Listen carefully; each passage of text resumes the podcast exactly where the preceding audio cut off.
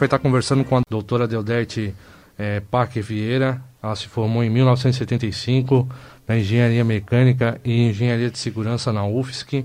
É, é mestra, fez mestrado também em Engenharia de Produção com foco em Economia. Dona Deodete, bom dia, tudo bem com a senhora? Sim, bom dia. Até que conseguiu, né, Dona Deodete? É, só que eu não, ainda não estou vendo vocês dois. Não, mas não... A gente está vendo a senhora. Ó. A gente lhe vê, Dona Deodete. Pode, pode é? falar, Dona Deodete. Estamos no ar, finalmente. Seja muito bem-vinda ao programa falando sobre engenharia. Dona Deodete, é, tá me ouvindo? Eu agradeço, agradeço o convite e me sinto honrada também. Estou é, aqui à disposição de vocês para falar sobre o que vocês quiserem. Afinal de contas, a minha carreira é uma carreira longa. Né? Invejável, né, dona Deodete? A gente falou um pouquinho aqui antes, enquanto não conseguíamos contato com a senhora, para justamente é, falar um pouquinho sobre o seu currículo e tal. Passamos aqui algumas informações, mas se a senhora quiser falar, fique à vontade, porque realmente, como diz o Roger, é um currículo invejável. É, não, não, é invejável, é na realidade um currículo de, de muito tempo, né? Então, é, a gente consegue fazer muita, muitas coisas. É, normalmente, agora não mais, evidentemente, mas durante algum tempo as pessoas me perguntavam por que, que você escolheu fazer uh, engenharia. Sim, uh, era a minha pergunta, dona Deodete. é, é, é, eu acho que eu decidi muito cedo na minha vida. Quando eu era muito pequena, eu nasci numa família de imigrantes, onde na minha casa se falava alemão, italiano, português, era assim um caldo, uma mistura. E, e claro, eu fui para a escola, eu era péssima em português. e mas eu era ótima em matemática, na época aritmética, só tirava 10.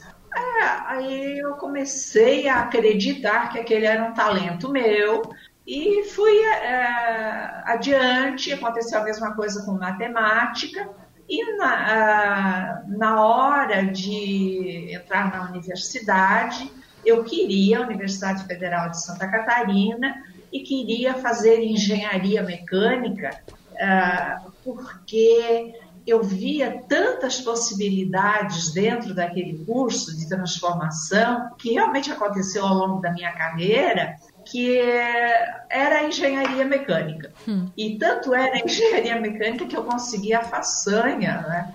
Eu era bem jovem, eh, entrei na faculdade com 18 anos, e eu passei em primeiro lugar no vestibular de engenharia mecânica. Poxa, parabéns. Aquilo, eu disse, olha, uh, fui fiel ao meu compromisso. é, dona Deodete, a gente tá, até chegou a comentar essa façanha que a senhora conseguiu na, na, na UFSC, ali, na, na a Universidade Federal de Santa Catarina, né? E a gente chegou a comentar porque, tipo, engenharia mecânica não é uma coisa tão comum dentre as mulheres, né? Não, não se vê normalmente, que é uma pena, eu acho, né? Porque eu acho que com certeza teria excelentes profissionais, né? Que é o caso da senhora, mas não é comum. Não é comum, né? Que nem, ah, eu sou acadêmico, que nem a gente já conversou ah, ontem, né? Mas eu sou acadêmico também de engenharia mecânica. É uma área que eu me identifico. É uma área que também é, eu acho que desde pequeno é, não sei se foi a engenharia mecânica em si, mas eu sempre tive vontade de aprender por ver meu, meu pai, apesar de não ter formação de engenharia, Sim. mas eu acho que ele é um, é um excelente engenheiro, porque consegue resolver problemas, consegue, ele tem aquele conhecimento empírico, né? Ele dá o jeito dele, aquele jeito Sim. brasileiro, né? Então, ah, é, eu, sempre funciona. Exatamente. Então, eu acho que isso foi um pouco da minha inspiração, né? E eu sempre também trabalhei na área de, de metal mecânica, não foi uma área que é uma área que, que, que me chamou a atenção e criei vergonha na cara e decidi fazer engenharia mecânica. Só que é uma área que eu, que eu gosto muito, eu tenho orgulho dessa área. É, é, eu acho legal é, poder estar entrevistando geralmente pessoas que, que é difícil ver um engenheiro falando mal de engenharia, né? Porque não tem como, não é, é impossível. E se fosse para falar mal, a gente nem chamava aqui, né? É, exatamente. é, eu fico, eu, eu fico feliz.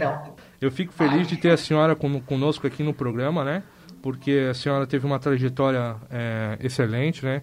Um currículo invejável, que nem eu falei anteriormente no, no programa.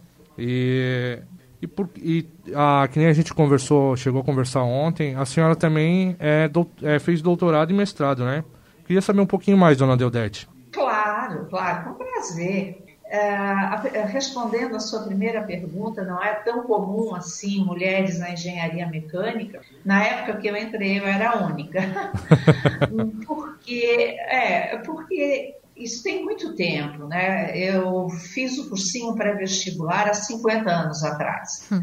E, e na época a gente fazia ou medicina, ou engenharia, ou direito. É, é, era, nós não tínhamos o leque de possibilidades, de opções que, te, que hoje é colocada para o uh, né, jovem, o que também uh, acho que acaba confundindo. Eu acredito que a engenharia mecânica é uma profissão muito feminina. Hum. Eu trabalhei no início da minha carreira com a parte de termodinâmica. Eu nunca trabalhei com a parte, digamos assim, da graxa. Uhum. Eu, eu gostava da parte da transformação de processos, de economia de energia. E a minha carreira tem algumas coisas que nós no final vamos fazer um link para o dia de hoje. Parece que de vez em quando eu estou metida em alguma coisa muito grande que causa uma incerteza muito grande e que uh, alguém me chama por acreditar que eu posso oferecer uma solução.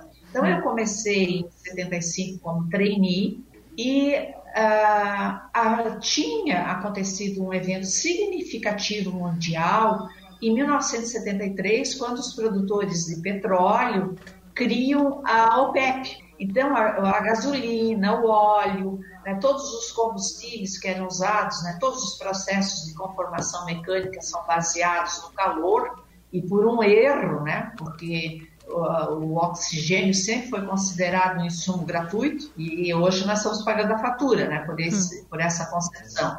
Mas, como, como os combustíveis se tornaram caros, uh, eu fui procurada muitas vezes para fazer projetos de economia de energia. E projetos simples, coisas que se aprendem no segundo grau. É, é, tem, digamos, um secador, que é uma caixa, por onde entra alguma coisa, biscoito, malha, é, papelão, alguma coisa que vai secar. Então, entra o, o vapor e ele vai condensando, e aquele calor latente de condensação seca né, o que vai passando. E no final tem o que a gente os purgadores, né? Então ali tem que sair só água, significa que toda a energia do vapor que entrou, ela foi foi oferecida para o processo. Aí chegava a Deodete, mais uns amigos, e nós pegávamos aquele, aquele líquido quente que estava com uma pressão uh, elevada e a gente colocava em balões de reevaporação e entregava para outras máquinas que necessitassem de vapor com, com a pressão um pouco mais baixa. Sim. E com isso, nós chegamos a. Eu, eu, sozinha cheguei a façanha numa organização de fechar uma caldeira de 40 toneladas que havia sido comprada e com meus, meus balões de reevaporação, é, ela foi dispensada. Então você imagina, alguém muito jovem né, se apresenta, uh, na época realmente era um susto uma mulher se apresentar como engenheira mecânica e, e, fecha uma caldeira. O proprietário da indústria que me chamava ficava feliz da vida, porque toda atividade econômica ela tem como resultado o lucro para dar continuidade. O pessoal do, de, de, chão de fábrica, vou contar rapidamente uma outra experiência feliz também, ah, nos aceitava, não tinha problema nenhum. Agora, aquela gerência intermediária, que eram os tomadores de decisão, não abriam mais a porta para mim. Então, eu um, ao longo da minha vida, com muita objeção, mas não por, por, por questão de de gênero, nada disso.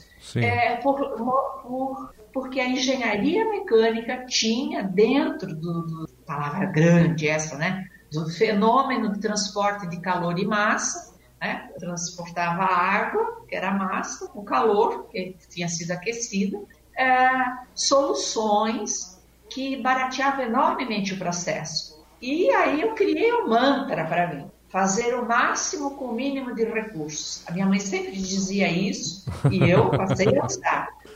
Acho que e... esse é o objetivo também de todo engenheiro, né, Deodete? Exatamente. É fazer é. achar soluções no menor custo possível, com o menor número de insumos e o mais rápido, né? E hoje em dia com, com o mínimo de degradação, né? Também é. é a, a, engenharia limpa, né? Hoje, uhum. É, como eu falei do, do oxigênio, um insumo gra, gratuito, quer dizer, foi uma premissa é, que eu acho que em outras profissões também teve essa premissa e que na realidade não é bem assim. O oxigênio não é tão gratuito quanto se queira, né? Uhum, uh, agora, com, com vindo para o dia de hoje, uh, a gente vê como o ar ficou mais puro, né? Por, por, por redução de emissão, enfim, né? as questões lá que, que, que aparecem. A tecnologia a... foi evoluindo, né, dona Deodete? Ela é que nem a senhora falou, na época a, que a senhora, vocês estudavam sobre, sobre isso, né? Usavam o oxigênio, não, não dava tanta, não é que não davam bola, não, não viam o quanto e isso ia custar caro para para nossa para a sociedade em si, né? E hoje ela já vem diferente, né? Hoje com certeza a senhora também pensa diferente, porque a senhora estava conversando com nós ontem e a senhora comentou que a senhora sempre pensou nem a senhora falou, o menos custo, né, possível, e também que não degradasse o meio ambiente, né? Isso é a ideia do engenheiro em si, né? É. Uh, o, Roger. O, o, engenheiro tem, eu acho que tem isso, eu vejo, afinal de contas, eu tra trabalho há muitos anos, ainda trabalho co como engenheira, uh, 50 anos depois de ter feito pré-vestibular.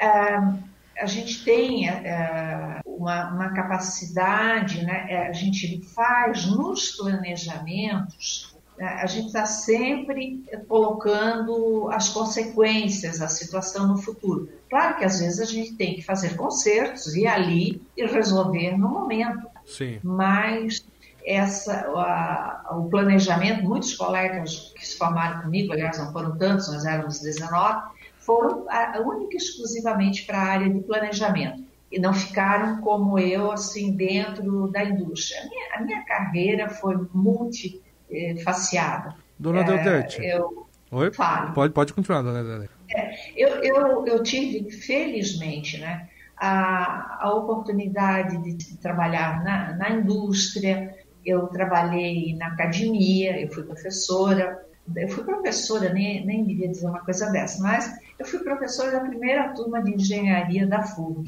Hum, que legal. É, do Wilson Lang, né? Wilson Lang, ó. Sabia que ela ia falar dele. Eu falei, eu disse, eu falei no início é. que a senhora trabalhou com ele junto no CREA e no Confea. Somos, não, verdadeiramente irmãos, né?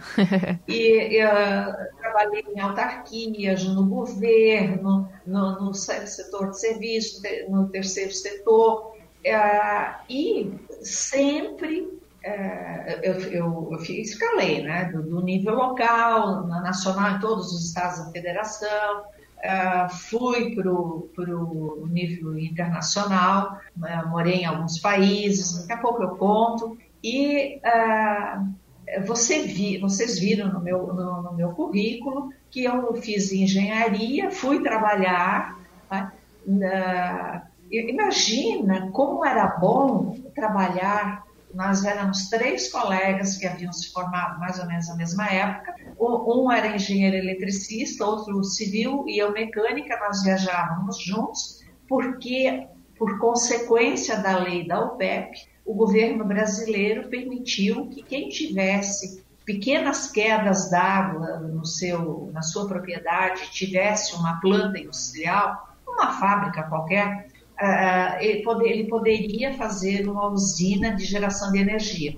Ah, e tá com roda de água, né? Nós vimos, é, o engenheiro, é, era uma hidrelétrica, né? Pequenininha, uhum. mas era. Né? Uhum. O engenheiro eletricista calculava a parte de energia, uh, o, aí o engenheiro civil e eu seguíamos. O engenheiro civil fazia a barragem e eu fazia as comportas e os acionamentos. Então, às vezes, a gente lembra dessa época e, e também vê ainda em alguns lugares né, uh, obras que nós fizemos, projeto e execução, e nessa época uh, nós comentávamos como era bom, né? A gente sempre comia no canteiro de obras, aí vinha com carne moída. Nossa. e, e com isso, uh, a vida foi sempre generosa. Me colocava diante de desafios mas me oferecia essa generosidade do pessoal de chão de fábrica na indústria, que me ajudava muito. É, agora eu vou contar um segredo que eu nem deveria falar em público, mas pelo fato de eu ser mulher, eu sempre era muito protegida. Então era muito bom. que bom, né? Tinha, tinha, essa vantagem. Eu entrava na fábrica, já tinha alguém do meu lado. O que, que a senhora precisa, hum. doutora? É, vamos lá, né? E uh, eu entrei efetivamente na indústria, fui contratada pela uma das maiores do mundo, pela Ering, fiquei anos, quase três décadas na, na Ering, e ali eu percebi que aqueles meus projetos tecnicamente impecáveis, corretos, se não fossem economicamente viáveis, não seriam implantados. Aí eu voltei para a universidade e fiz mestrado três anos depois em engenharia de produção com foco em engenharia econômica. Uhum. Aí voltei como para a área para dirigir automação industrial. Hum, que legal. E, e com é, como é que eu vou dizer com o nível de, de, rejeição era tão grande que às vezes eu fazia coisas clandestinas. porque as pessoas não aceitavam.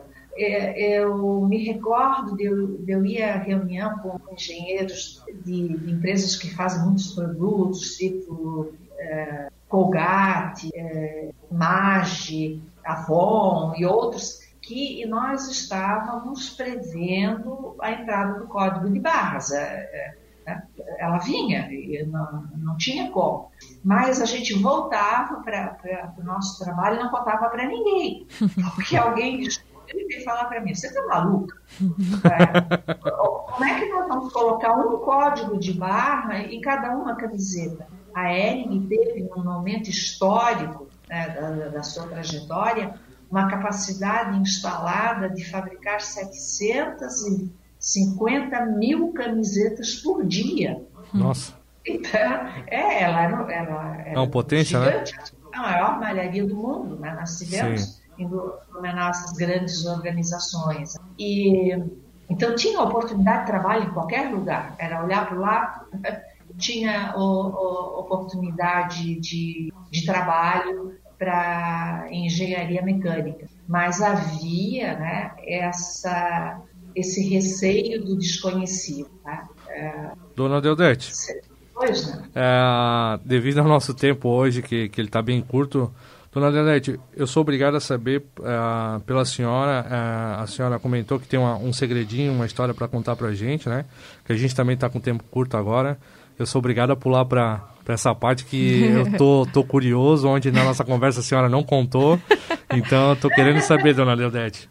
Antes, deixa... Eu Deixa eu só ah, aproveitar, falar um recadinho aqui, que a gente falou tanto de uma pessoa aqui no programa, e essa pessoa se manifestou. Seu Wilson Lang, engenheiro, está nos acompanhando diretamente de Brasília. Acabou de me mandar uma mensagem aqui que está nos ouvindo, Deodete. É, e, uh, o engenheiro Wilson Lang é um amigo que eu considero como um irmão, abriu inúmeras portas para mim, às vezes ele dizia brincando, eu abro a porta, ela sai correndo e não para mais. Mas eu, eu, eu, não parava porque eu saía correndo atrás dele. Ele é, é, é um, um, visionário, tem uma capacidade de realização muito grande, conduziu por duas gestões do CREA de Santa Catarina e foi absolutamente brilhante na condução do Conselho Federal de Engenharia por duas gestões. Imagine, eu sou, sou muito grata a ele, eu devo muito na minha vida a ele. Ah, eu tinha colocado como meta, quando eu chegasse aos 50 anos, eu estaria trabalhando com uma carreira internacional. E ele foi quem me deu a mão. Hum. Uh, eu acabei sendo a única brasileira a fazer uma palestra na primeira Convenção Mundial de Engenheiros, com 3.600 engenheiros presentes, e, na Alemanha, em Hannover. Uh, publiquei um livro através do Confeia, eu, eu tenho vários livros publicados, e ele, esse livro foi distribuído na minha palestra e ele levou, me causou uma surpresa, assim, naquelas. Ah, né? Esse livro acabou ficando na mesa da, da, sala VIP do pavilhão do Brasil na Expo 2000. E como se isso não bastasse, ele ainda me levou para a China. Olha que esse homem me levou longe, hein? Ainda bem que levou lá naquela época e não levou agora esses dias, né, dona Dudete? Fora né, no fórum da, da mulher, que, que era o presente que eu estava reservando para você nessa entrevista, no fórum da mulher na área tecnológica, em Xangai. Foi Olha um só. trabalho maravilhoso.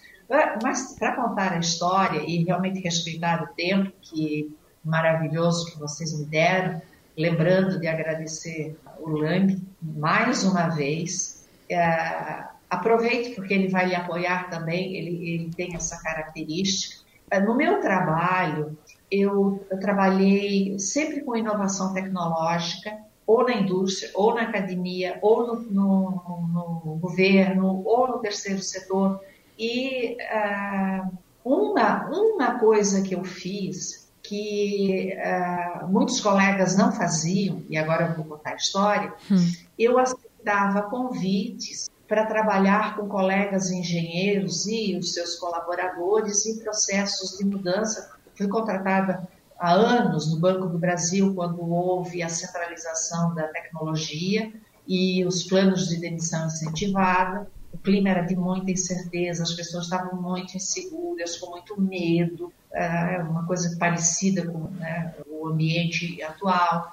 E ali a minha função era, através de to toda a metodologia que eu tinha aprendido na engenharia e toda a minha educação continuada, porque eu vi que se eu não trabalhasse, não, não estudasse negociação, articulação, comunicação, enfim, né, tudo, tudo isso, eu não faria um bom trabalho enquanto engenheira também. E a, a, aceitei convites para na época da privatização das organizações, então eu trabalhava com engenheiros para fazer a transição de carreira, com muita gente que ia se aposentar para definir o pós-carreira, e, e aí eu comecei a fazer algo uh, inédito. Uh, eu, eu, tinha amigos que diziam, Dudete, não faça. Veja o que você passou quando você começou em 1998 como pioneira, junto com uma pró-reitora na UNB, a trabalhar com educação à distância. O pessoal fez um abaixo assinado para te tirar da universidade. pois é. Aí eu disse, é, mas esse mesmo pessoal, um ano depois, me convidou para ser nome da turma. Então eu consegui convencê-los com a, que aquilo é, era o que vinha e nós podíamos ser os pioneiros. Fizemos uma sementezinha e hoje que é, época é, era isso, Deodete? Em 1998. 98. Há quase 20 anos, né? Mais, né? 22 e, já. É, pois é. eu procurei economizar um pouco na conta, né? E eu aceitei um convite também para uma empresa que estava fechando. Aí eu fui trabalhar com o pessoal de chão de fábrica para descobrir talentos. E uh, aí eles uh, disseram, mas como é que você vai fazer? Eu falei, eu sei, eu sei fazer, eu tenho uma história. E uh, como eu fiz muitos projetos de, de, inovação, projetos que envolviam grandes quantidades de dinheiro, então eu tinha que ser muito cuidadosa, compartilhar sempre, perguntar muito para os meus colegas de outras áreas, para sempre estar indo pelo caminho correto. E eu aceitei Antes, foi meu último trabalho, antes de me mudar definitivamente para Brasília, eu aceitei o convite de seis diretores de uma grande organização. Ela era aqui em Blumenau a quarta maior do mundo. Nossa. E ela ia fechar. E aquela tarde que eles me convidaram era a última tarde que eles iam passar na empresa. Hum. Você imagina, quando eu entrei na, na empresa, ah, dava para sentir o peso do, do, do, do clima. E aí estavam seis, seis pessoas, o que tinha trabalhado menos tempo, tinha trabalhado 23 anos. Nossa. E aí eu comecei a conversar com eles, né, a levantar todo o enxoval que esse pessoal ia levar, ia poder fazer projetos fantásticos com o conteúdo que eles tinham. E, uh, e aí eu ia falando, até a gente, até a gente, a gente já sabe disso né? não sei o quê. Aí, assim, como é que eu vou sair com essas pessoas? Porque eu ia sair com os seis, nós íamos apagar a luz, passar a chave na porta. Hum. Da quarta maior organização do mundo. Nossa. É. E aí eu contei para eles uma história que eu vou emprestar para vocês, porque também foi, me foi emprestada, eu não sei o autor. Mas quando eu me, me via né, na frente de muita rejeição, de, de muito, muita insegurança, de muito cuidado, eu, eu contava a seguinte história. Uh, nós estamos, no momento, passando, né, eu dizia para as pessoas, uh, por, um, por uma situação que um velho sábio pode nos, eh, nos ensinar. Vamos dizer que, que, que ele, é, ele, é, chinês, mas vamos, vamos dar um brasileiro. Não tem problema, dona é, Um brasileiro. É, ele era muito simples, muito pobre, tinha ele, um, ele tinha um cavalo branco precioso, caríssimo no jardim, era a única coisa que ele tinha no quintal. Uma noite esse tal de cavalo branco foge. A vizinhança vai né, muito solidária, vai lá e diz, o senhor, na condição em que o senhor vivia, tinha essa fortuna e agora se foi, né? Era o que eu vivia na inovação tecnológica, o emprego que ia, né? Uh, como é que nós vamos acolher essas pessoas, onde nós vamos colocá-la, como é que nós vamos reinventar essa situação. O, o, o sábio tranquilamente diz: vamos nos ater aos fatos. O meu cavalo branco fugiu. Eu não sei se é uma maldição ou é uma bênção. Aí os vizinhos foram embora. Certo? Embora. Passam uns dias, o cavalo branco volta com uma porção de cavalos brancos. Aí o pessoal diz: olha como ele, é, como, aquele, como ele era sábio Agora ele tem uma fortuna no quintal. E aí foi lá, desculpas, ele dizia a mesma coisa. Vamos nos ater aos fatos. Eu estou com uma porção de cavalos brancos no meu quintal. Eu não sei se é uma benção ou uma maldição. Aí eles foram embora. O que, que é isso? O senhor não sabe distinguir entre o que é ruim e o que é bom? V vamos. Aí passa, passa um tempo, o filho do, do, do, do o sábio vai lá, tenta domar um cavalo, cai e quebra a perna. Aí o pessoal diz, tá a gente sabia que, que, que, que aquele homem via o futuro. Aquela montoeira de cavalo branco não era bem não era uma, uma maldição. Tá lá o filho com a perna quebrada, vamos lá conversar com ele. Foram lá conversar e ele novamente, vamos nos ater aos fatos. Meu filho quebrou a perna, não sei se é uma benção ou uma maldição. Aí passa um tempo, vem um arauto do rei a população já estava toda chateada com o tal do saco, e anuncia que vai ter uma guerra e todos os jovens saudáveis tinham que ir. E aí eles falam para ele, o senhor estava certo, o seu filho é o único que ficou na aldeia. Aí eles, pois é, meu filho está com a perna quebrada. Eu não sei se isso é uma maldição ou é uma bênção. O futuro sempre nos diz. Toda vez que eu me sentia apertada ou que eu percebia as pessoas com uma quantidade grande de talento uh, se negando a perceber o futuro, eu levava essa metáfora, porque histórias sempre fazem, uh, a pessoa preenche com o seu modelo de mundo. Uhum. E esse específico eu os acompanhei durante 10 anos sem que eles soubessem e todos se tornaram grandes empreendedores. Então, na, na, na minha carreira eu também fui empreendedora, tive a oportunidade de uh, dar palestras e neste dar palestras, como eu morei em alguns lugares do mundo, eu fiz na Holanda um curso de contadores de história, que me permitiu trazer os colegas engenheiros, às vezes de uma posição muito desconfortável, para uma mais aliviada, para passar aquela transição, que não é uma coisa típica de, de quem é, é engenheiro mas quanto mais nós desenvolvemos essa capacidade de ouvir e comunicar, mais chance a engenharia em si se coloca nos locais onde ela é demandada. Dona Deodete, a senhora acabou de levantar um ponto que eu acho bem interessante, a parte de comunicação, né? Ah, eu, como aca acadêmico de, de engenharia mecânica, eu tinha dificuldades de estar tá falando em público. Até hoje, eu eu tremo na base aqui quando eu venho no programa. Eu, Agora já está acostumado, Eu né? fico um pouquinho nervoso, mas, dona Deodete, eu tinha, tinha dificuldade mesmo. Quando ia apresentar trabalho, meus primeiros trabalhos, eu ficava na frente do espelho conversando comigo mesmo, uhum. para estar tá treinando, para poder chegar lá e não tá lendo o meu trabalho, né? Tá, tá, tá explicando ele. Só que eu acho que é, esse é o futuro, né? A comunicação no, na, na profissão em si. Eu acho que disso a gente não foge por enquanto, né? É, eu vi uma reportagem esses dias que, se não me engano, até 2030, 80% das profissões que, que existem hoje não existirão mais, Sim. né? Então, eu acho legal essa ideia que a gente tem que ver o futuro e não se apavorar, no caso, né? Não se apavorar e buscar a solução. Né? E sempre tentar estar à frente, apesar de que a tecnologia hoje ela, ela deu um salto muito grande. A senhora, como é, meio século já atuando na área da, da engenharia, a senhora sabe falar muito melhor do que eu, né? Hum. O quanto a engenharia so, so, deu um salto, né? De, de tecnologia. Hoje é muito rápido o sistema de informação. É que nem a senhora estava falando no, no, anteriormente é, sobre a aula, a aula online, né? Que uhum. não, não seja presencial. Hoje já é um fato.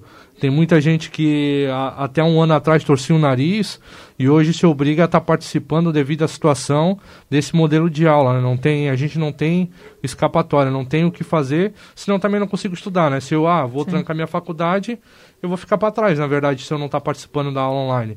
Eu acho que vai muito do indivíduo, né, da vontade de estar tá aprendendo, de buscar as oportunidades. É que nem a senhora também falou ali com o seu Lang, né, que a senhora teve, ele abriu portas para a senhora, a senhora sobre entrar e sair correndo, né? Então, eu acho que a, as oportunidades elas aparecem. Claro que a gente tem que estar tá buscando, né?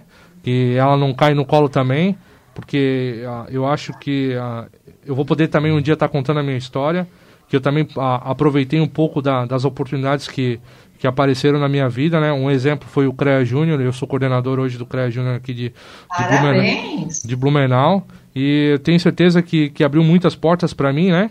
Hoje não é, não é à toa que eu estou aqui apresentando o programa em conjunto com a Gláucia, eu acho que foi devido ao CREA Júnior, foi devido aos meus contatos, né? Com e, certeza. E eu acho que se você me permitir a interrupção, pedindo perdão. Não, pode, pode falar. Você está ao lado de uma pessoa que já traçou um futuro brilhante. A, a Gláucia não é mais uma promessa, ela é uma grande engenheira. Obrigada. Ah, né, eu, eu, eu não vou estar aqui, né? Mas daqui a 50 anos mas o, o Roger vai estar para ver o seu legado enquanto engenheira, engenheira uh, e você também, é o que eu desejo a todos. Obrigada. Uh, eu, eu, terminei a minha carreira na academia, pedi aos meus colegas, né, se eu comecei com a primeira turma de engenharia, vocês me deixem, por favor, ensinar para os garotos que estão entrando na universidade e eles foram extremamente generosos comigo e me deixaram ensinar para estudantes sistemas de produção. Imagina, eu não precisava preparar nada, sabia aquilo. De, uh, e eu peguei os garotos no primeiro dia de aula. Hum. Uh, nossa, a minha didática já havia mudado assim, que quem entrasse na sala não diria que ali era uma aula de engenharia, porque eu, eu levava tudo que eu tinha na minha casa, desde cafeteira, coador, não sei o quê, para formar uma linha de montagem que no final gerasse um, um café da manhã lá pelas 10 e meia, um brunch. E levava um fotógrafo para tirar, você pega seis, oito rolos de filme, na época não era digital ainda, Sim. Uh, e fotografe. E, e ah, meu Deus, aí fizeram aquilo tudo, tomamos café juntos. Na aula seguinte, eu fui para o departamento de artes e tinha painéis gigantes que a gente pega o livro-texto, né, eu tirava o índice de cada tomo, eh, aumentava bem grande e deixava e pedia para eles olharem as fotos, eles se divertiam, não sei o que, disseram, você começa a colocar foto na frente de cada cartaz. E aí eu vi onde eles punham muitas fotos, era porque eles conheciam o tema, onde não botavam, e teve um que eles não botaram nenhuma foto. Aí disse, vamos começar por aqui. Aqui não teve voto. Vamos começar por aqui. E ah, aí expliquei o que se tratava daquilo e mostrei as fotos e disse para eles, está vendo? Nós tivemos dois dias de aula, já dominamos o conteúdo. Agora a próxima aula é uma prova. Aí, aí sim, eu me outro abaixo assinado, né? Boa. Aí eu falei para eles, olha, vocês sentem, vocês podem consultar tudo que vocês quiserem. Você imagina que uma das garotas trouxe a mãe para fazer. Pra ah, meu Deus! Isso que é, que é ser engenheiro. É o que a gente fala, trazendo para os dias Aí, atuais. Fora, a senhora tem que pôr essa mulher para fora. Eu disse, eu disse, podia trazer qualquer recurso, ah, nós temos que pensar fora da caixa. Mas é justamente, né, Deodete, é, se a gente trazer para os dias atuais, né, hoje, com o acesso a a toda a tecnologia que a gente tem, uh, não faz mais muito sentido as provas sem consulta. Afinal, para qualquer coisa nós podemos consultar, tá tudo a um toque de distância, né? Então, o, o, o desafio, eu acho que dos professores de engenharia de hoje em dia é justamente fazer os alunos pensar. Né, e não é, trazer. Eu acho que eu consegui naquele dia, Glaucia, porque eu pedi para cada estudante escrever 10 questões de coisa que ele não tinha entendido direito. Isso aqui, nas duas aulas anteriores a gente falou, mas eu não sei o que, que é. Faça 10 perguntas. E daí eu fiz rodar na sala de aula e o, o, um colega pegava e dizia, ah, mas isso aqui eu sei, eu vou responder. E respondia. Uhum. E no uhum. final, todo o conjunto estava respondido. Aí eu punha na plataforma, né, que ficava à uhum. disposição de todo mundo. Então, ah, nós íamos aprendendo juntos num sistema de colaboração, né? a gente fazia um tipo de comunicação, que o Roger falou, né? de um com o outro, começava por ali, né? Ah, e criando essa, essa comunicação. Foi um presente que eu recebi da Faculdade de Engenharia quando eu deixei a, a faculdade, porque tem uma hora de saber deixar. Sim. Agora, eu já vou, estou né, uh, próxima dos 70 anos, eu trabalho uh, em projetos humanitários, porque uhum. a herança eu já criei, né? Uh, agora eu tenho que criar um legado, vamos ver Sim. se eu consigo. trabalhar dentro das metas do, do milênio, que agora tem, tem uma certa separação, uhum. ter o guarda-chuva da ONU, e o que eu estou fazendo nesse momento? Eu estou treinando pessoas que vão fazer esses projetos. Legal. Então, uh, eu tenho que recuar, né? Vocês que vão avançar, vocês é que estão construindo o novo. Tá? Eu posso mostrar uh, alguns desafios ao longo do caminho e como contorná-los. Uhum. É, uh, eu acho que essa é a minha função. Sim. E diante de todo esse ocorrido, Deodete, que a gente conversou agora nessa semana, nesses pré-encontros aí, né? Sim. É, você comentou uh, de toda a vivência que a senhora teve aí ao longo da sua carreira, da sua vida, frente às questões de inovação e frente a, ao enfrentamento de desafios como esse que a gente está enfrentando agora por conta da pandemia. E, e a senhora justamente disse que gostaria de fazer uma correlação de tudo que a senhora já teve de vivência nesses quase 50 anos aí de pós-formatura com os dias que a gente está passando hoje, né? A importância do engenheiro é, frente a essas questões de pandemia, de, do novo normal que está todo mundo falando aí, da necessidade da nossa profissão. Não sei se a senhora quer abordar isso um pouquinho, eu já conversei aqui com o pessoal para a gente estender um pouco o nosso horário, porque teoricamente nosso programa acaba às 11 da manhã, mas como a gente conseguiu apenas falar com a senhora às 10 e meia, e eu acho que é um conteúdo super válido dar essa oportunidade para que a senhora possa trazer toda essa bagagem de informação. É, a gente vai estender um pouquinho mais aqui. Eu queria que a senhora desse uh, o, seu ponto de vista em relação a isso, a importância do engenheiro nesse período de pandemia. Ah, muito grata.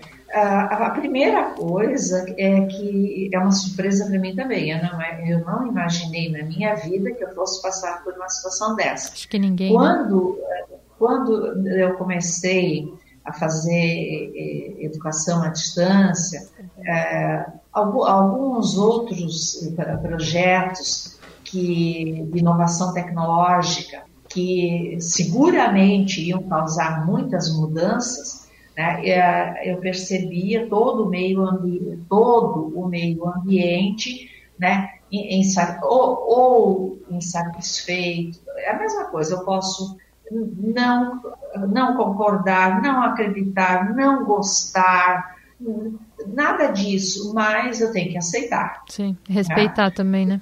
É, e na, na, na, na minha época de, de, dessas inovações, eu aceitava como um item da minha profissão essa, uh, esse enfrentamento que, né? E também entendia que quem estivesse fazendo inovação, na hora que a inovação começasse a chegar no platô, que é o que nós esperamos nesse momento também, né? É, na hora que começasse a chegar no platô, quem estava inovando tinha que sair, deixar alguém conduzir aquela inovação. Para você ter ideia, eu fiz uma inovação que, na minha cabeça, para ficar toda completa, ela levaria 25 anos. Nossa. E para minha surpresa, 23 anos depois, eu fui convidada a visitar aquela instalação com tudo feito, com Olha toda a tecnologia implantada. Ah, então, a, a, a, vida me, me, fez né, usar o tempo e, e entender que, que, que eu ia ver determinadas coisas funcionando depois de um certo tempo. O posicionamento do engenheiro, agora que eu vejo, uma das coisas que me levou a, a assim, a, a chorar de emoção é quando eu vi uma empresa que era uma startup dentro do CERT, que é uma unidade ligada à Universidade Federal de Santa Catarina, e que eu participei quando haviam duas pessoas. Parece que eu sempre participo na hora da sementezinha, né? Ah, tinha um startup lá, o certo é um gigante reconhecido mundialmente, que vem com uma oferta de uma solução, solução química mesmo, né, para fazer testes. Né? Uh, aí eu disse, meu, meu, Deus, olha o que está acontecendo.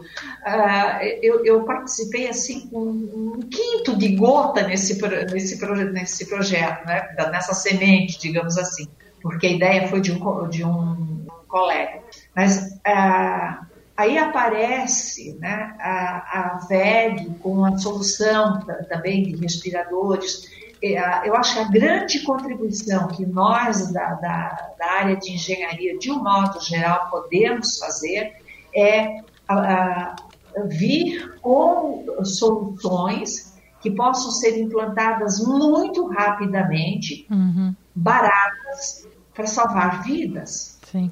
É, é, é esse o, o, nosso objetivo. Espera aí, a, a, foi o que a VEG, né? eu me basei muito na VEG, porque eu passei parte dentro da minha engenharia mecânica fazendo estágio lá dentro da VEG, conheço, digamos assim.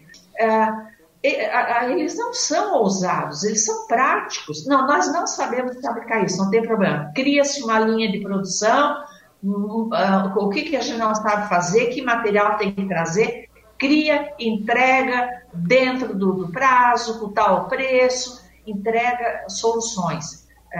É, nós, é, é, o, o pessoal da saúde sabe vai estar tá identificando o que eles vão identificar, né? Como testar, quais são os sintomas, qual, uh, uma vacina. Então, tem um grande grupo de pessoas mobilizado nesse sentido.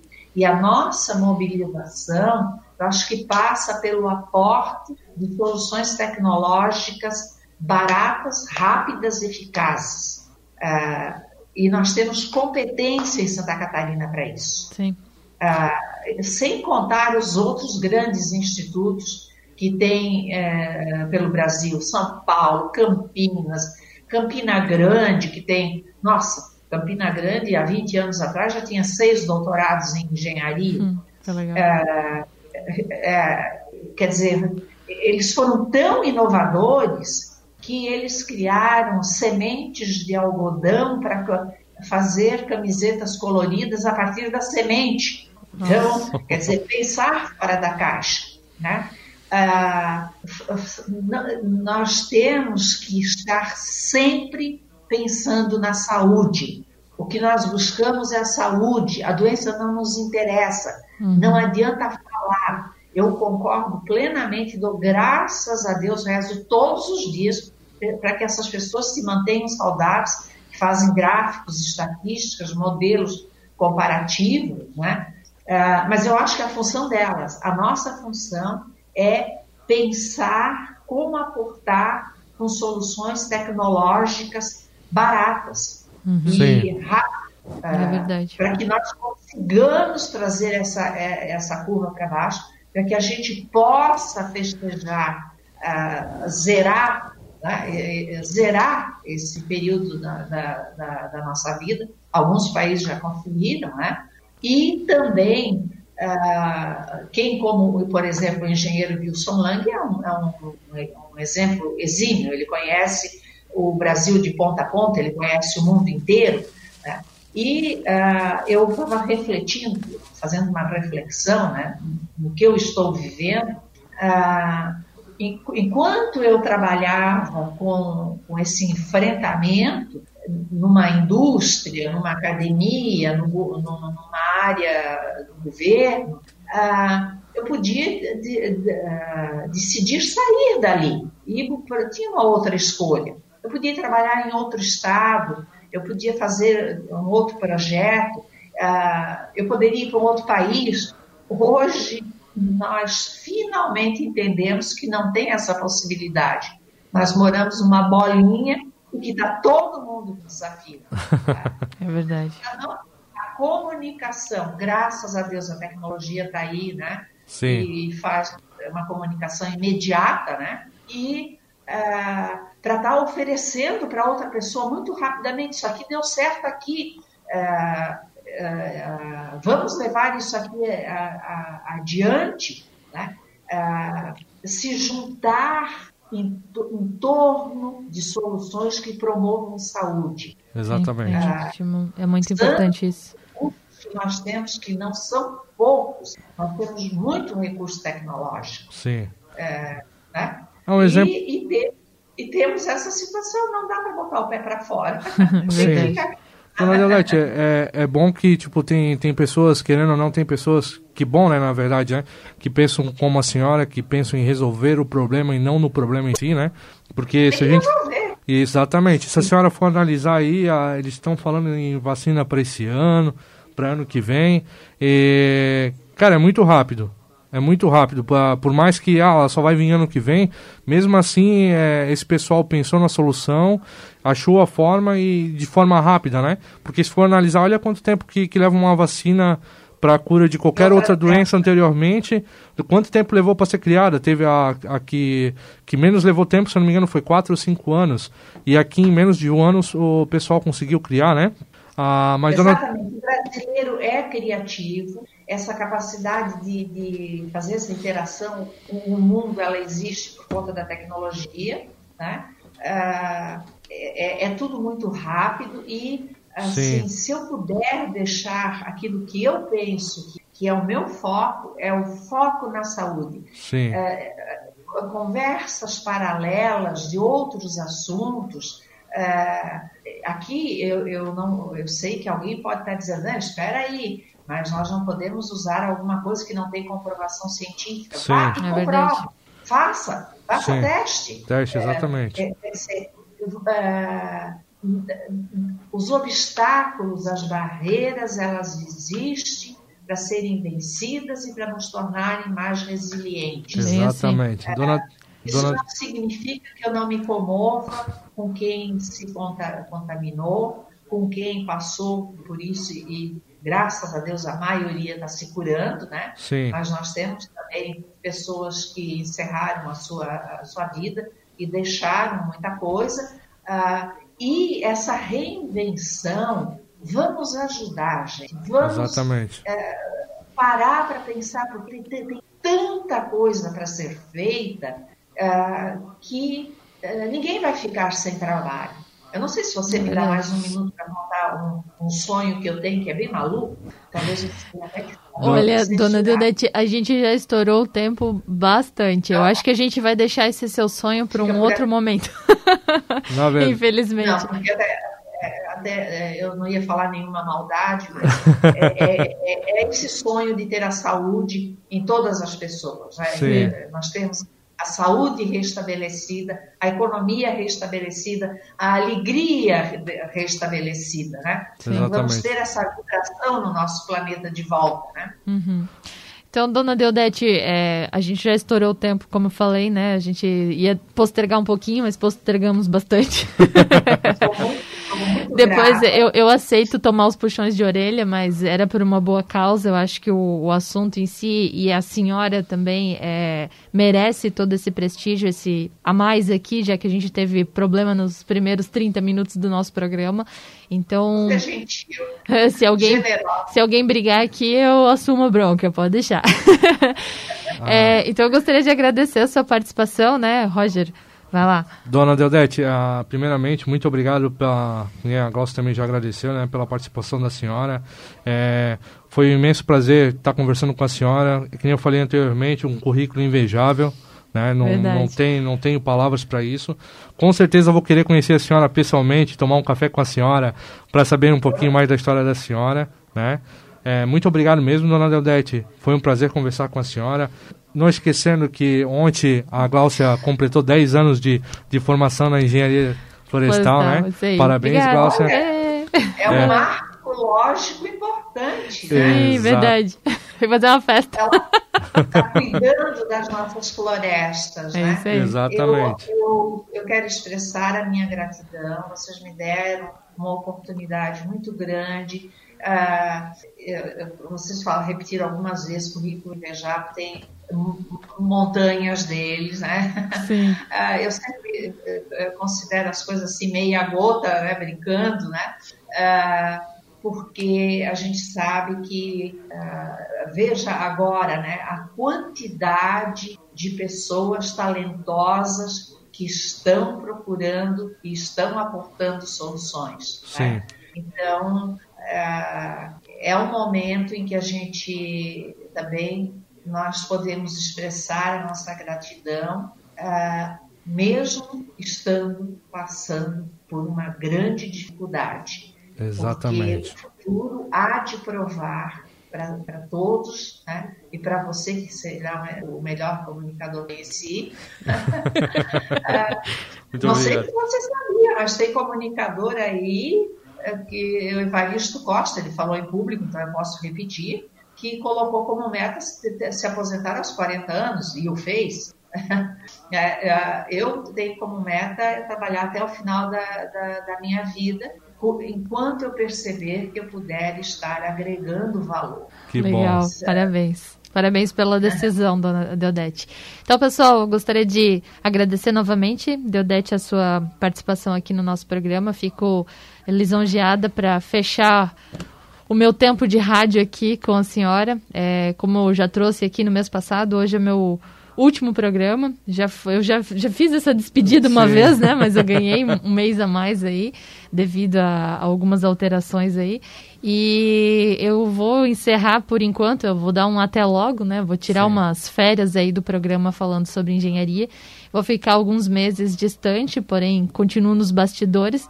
E eu fiquei muito feliz em a senhora ter aceitado esse convite e fazer a, a minha fechada aqui do programa com chave de ouro, após mais de dois anos à frente do programa falando sobre engenharia.